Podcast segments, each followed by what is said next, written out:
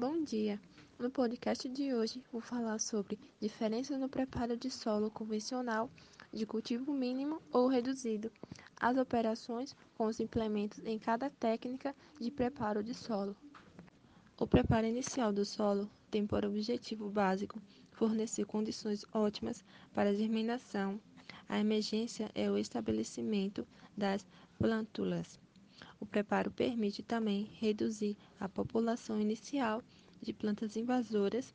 A operação deve permitir ainda o aumento da infiltração de água, de modo a diminuir as perdas de água e sedimento por erosão ao mínimo tolerável.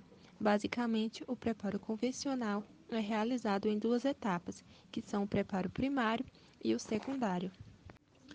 No preparo convencional, o solo é preparado com uma aração com arado de disco e duas grandagens leves, sendo uma realizada após a aração e outra imediatamente antes do plantio, ou com duas grandagens com duas aradoras. Em algumas regiões produtoras de feijão, o uso do arado de alvenca é indicado por proporcionar uma melhor qualidade do leito de semeadura que o arado de disco e a grade aradora.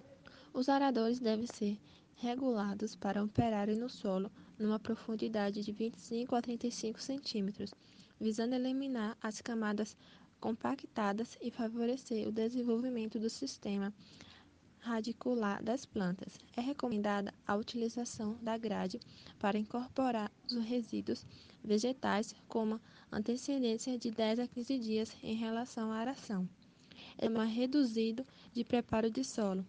Esse sistema é conceituado como preparo convencionalista ou cultivo mínimo. É caracterizada pela sequência de operações que reduza as paredes do solo e da água em relação ao preparo convencional.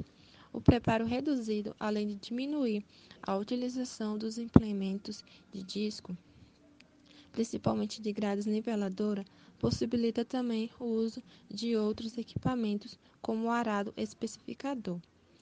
Esse arado deixa o solo com maior rugosidade superficial, com maior quantidade de microagregados estáveis em água e com maior cobertura de, com resíduos vegetais, quando comparado com os aradores de alvenca e o disco e com a grade aradora.